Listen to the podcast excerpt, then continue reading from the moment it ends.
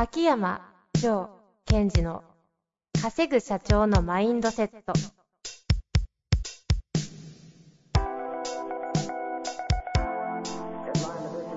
なぜ一流の経営者たちはぶつかる壁を次々と越えられるのか。そこに隠されたマインドの正体。ポッドキャスト「稼ぐ社長のマインドセット」は上場企業から中小企業まで。エグゼクティブコーチングトレーナーとして人材開発を行ってきた秋山城賢治が経営や人生で役立つマインドの本質について分かりやすく解説します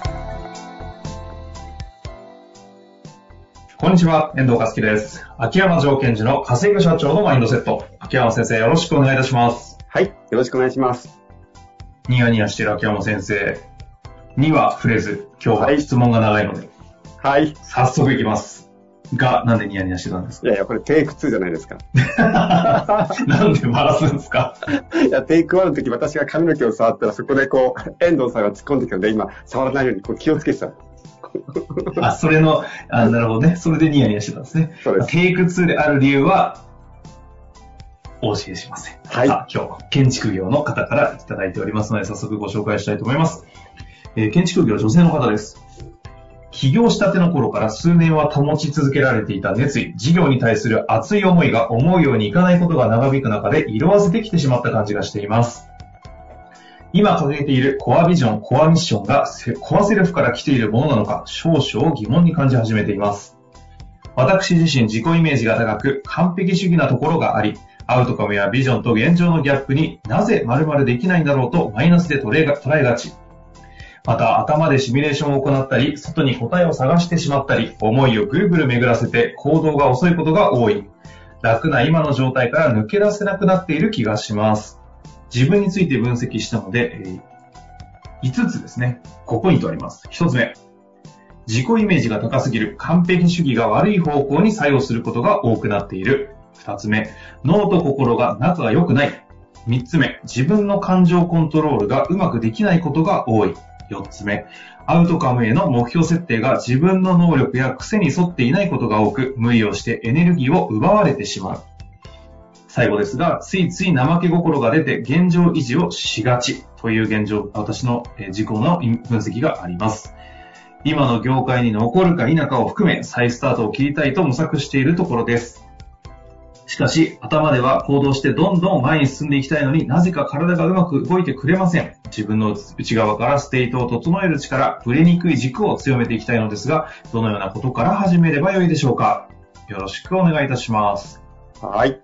という、なかなか、うん。ジョーワールドな質問でございますね。でね、この方、あの、インナーダイビングの会員さんでもあるんですよ。はいはい。で、さい割と最近入った方だと思うんですよ。うん、うん、うん。にもかかわらず、ちょっと今ね、あの、質問が長めなので、あの、部分部分ちょっと割愛させていただいてますけども、すごい勉強してますね。してますよね。すごい勢いで。あと、なおかつね、なるほどね。入ったばかりだけど、めっちゃ勉強してるということですね。あとね、そのね、えーちょっと割愛してたけども、長いのでね、その、すごいポイントがね、抑えてる。その、うん。自己分析能力がめっちゃ高いんですよ。素晴らしい。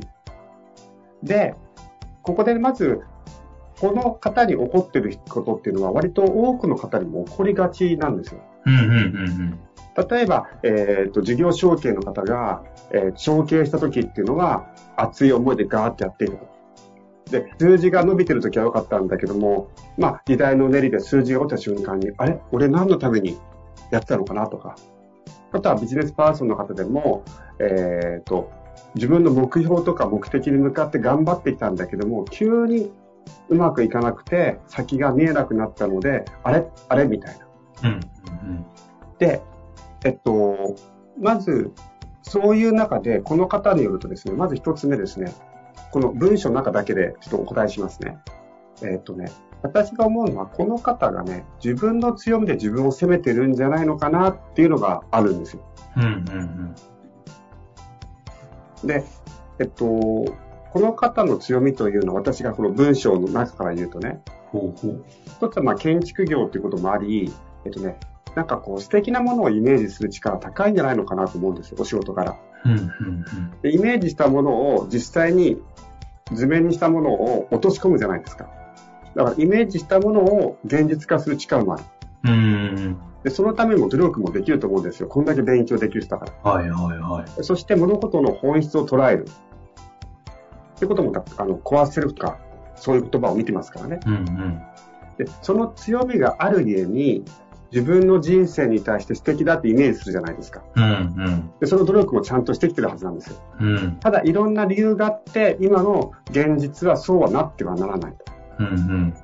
で、この後、えっと、こういう人はですね、自分のイメージ通りになってない理由をどこに持っていくかというと、努力家なのでね、自分が怠けているからだって分析しちゃう傾向が強いんですよ。おこのご質問を見てもその感じもしますか？うん、ありますよね。でですから、、えっと、完璧主義なところがあるとか、うん。なぜできないんだとかね。あとは、えっと、ついつい怠け心が出ててって言葉があるじゃないですか。はいはい、本当ですね。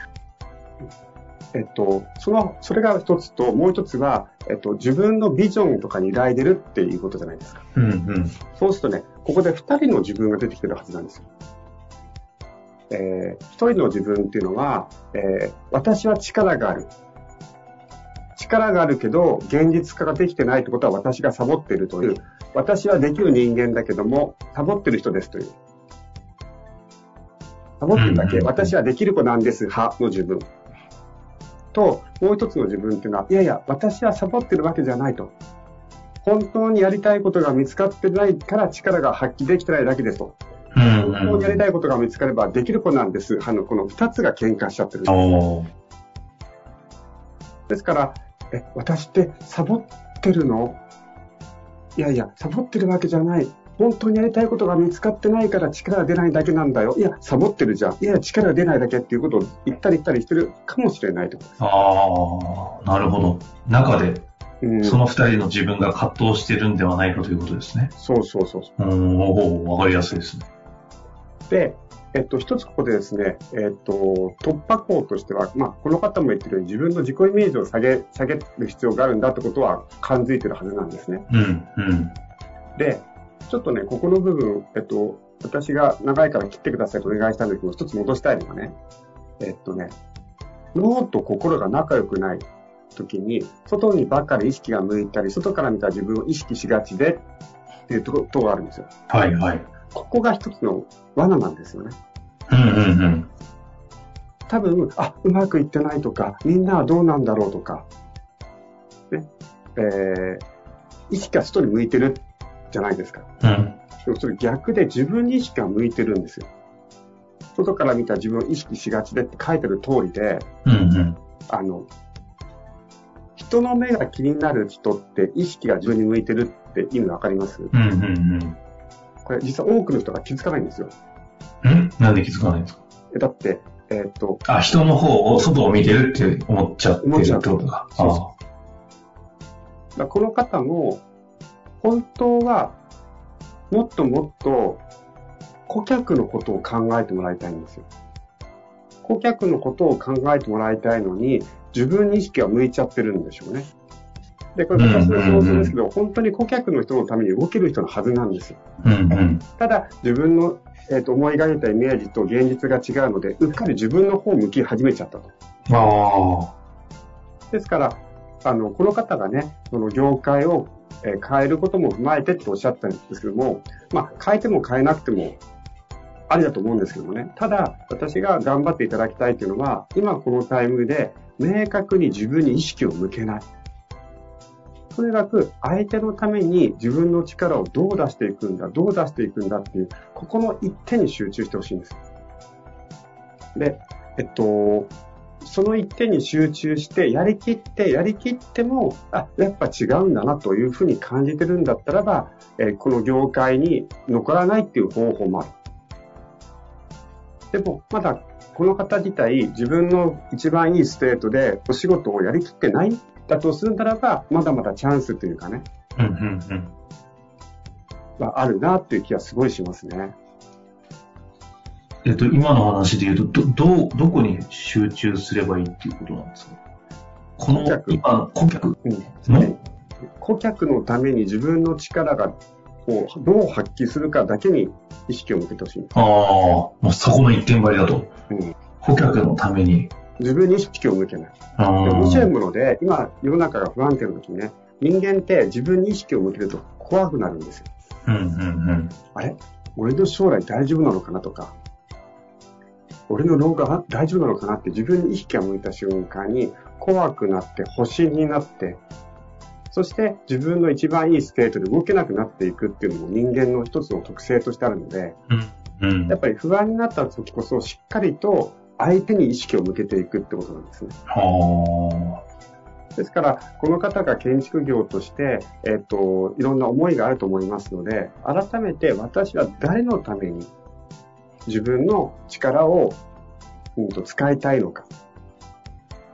まあ、ちょっと、あの、自分をないがしろにはしてほしくないんですけども、一旦自分ないがしろに若干しても構わないから、とにかく相手のため、相手のためっていうことをやりきってほしいんですね。うん。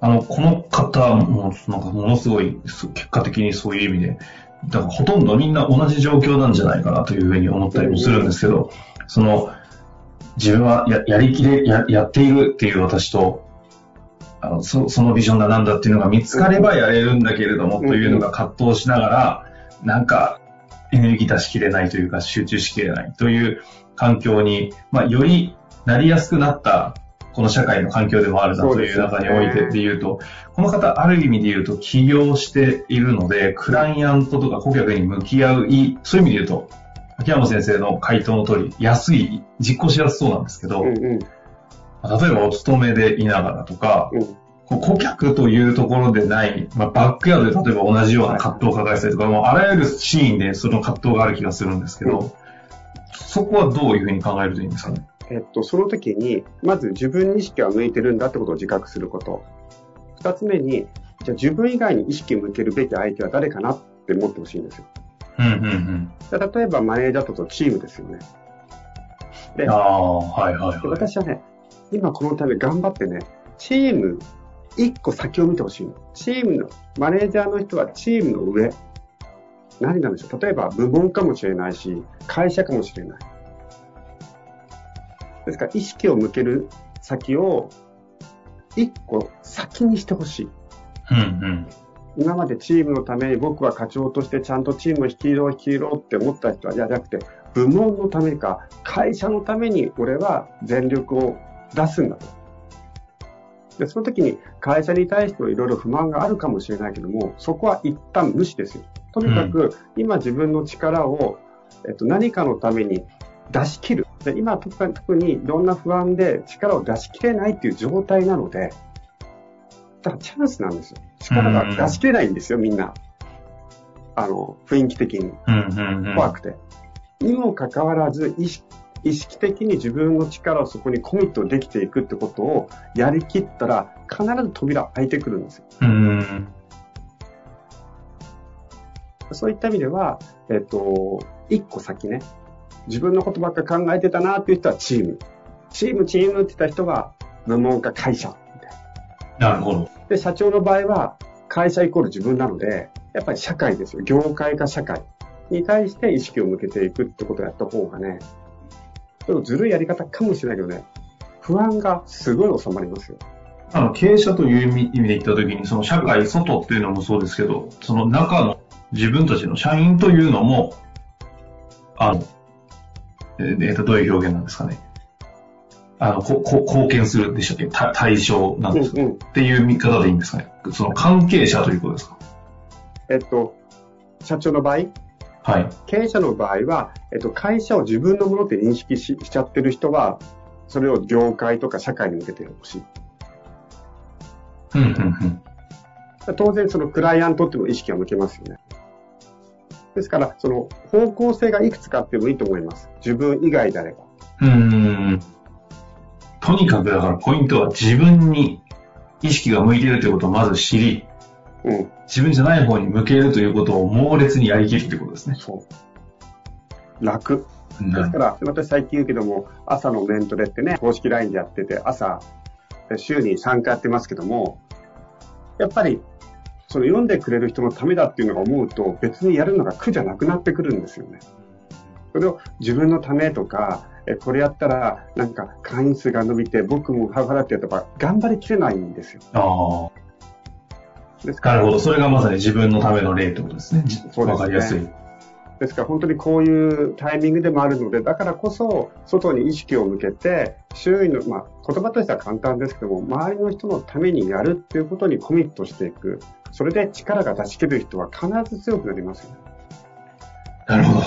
というわけで、今回は相当皆さんというかもう、なんか全員対象になるような葛藤の話をね、この方がシェアしてくれたので、こういう話もできましたのでね、ぜひ皆さんも一緒に活かしていただいて、その上で出てきた葛藤、質問ありましたら、ぜひお待ちしておりますので、お寄せください。公式 LINE の方にもご登録いただいて活かしていただけたらと思います。はい。というわけで、秋山先生、ありがとうございました。ありがとうございました。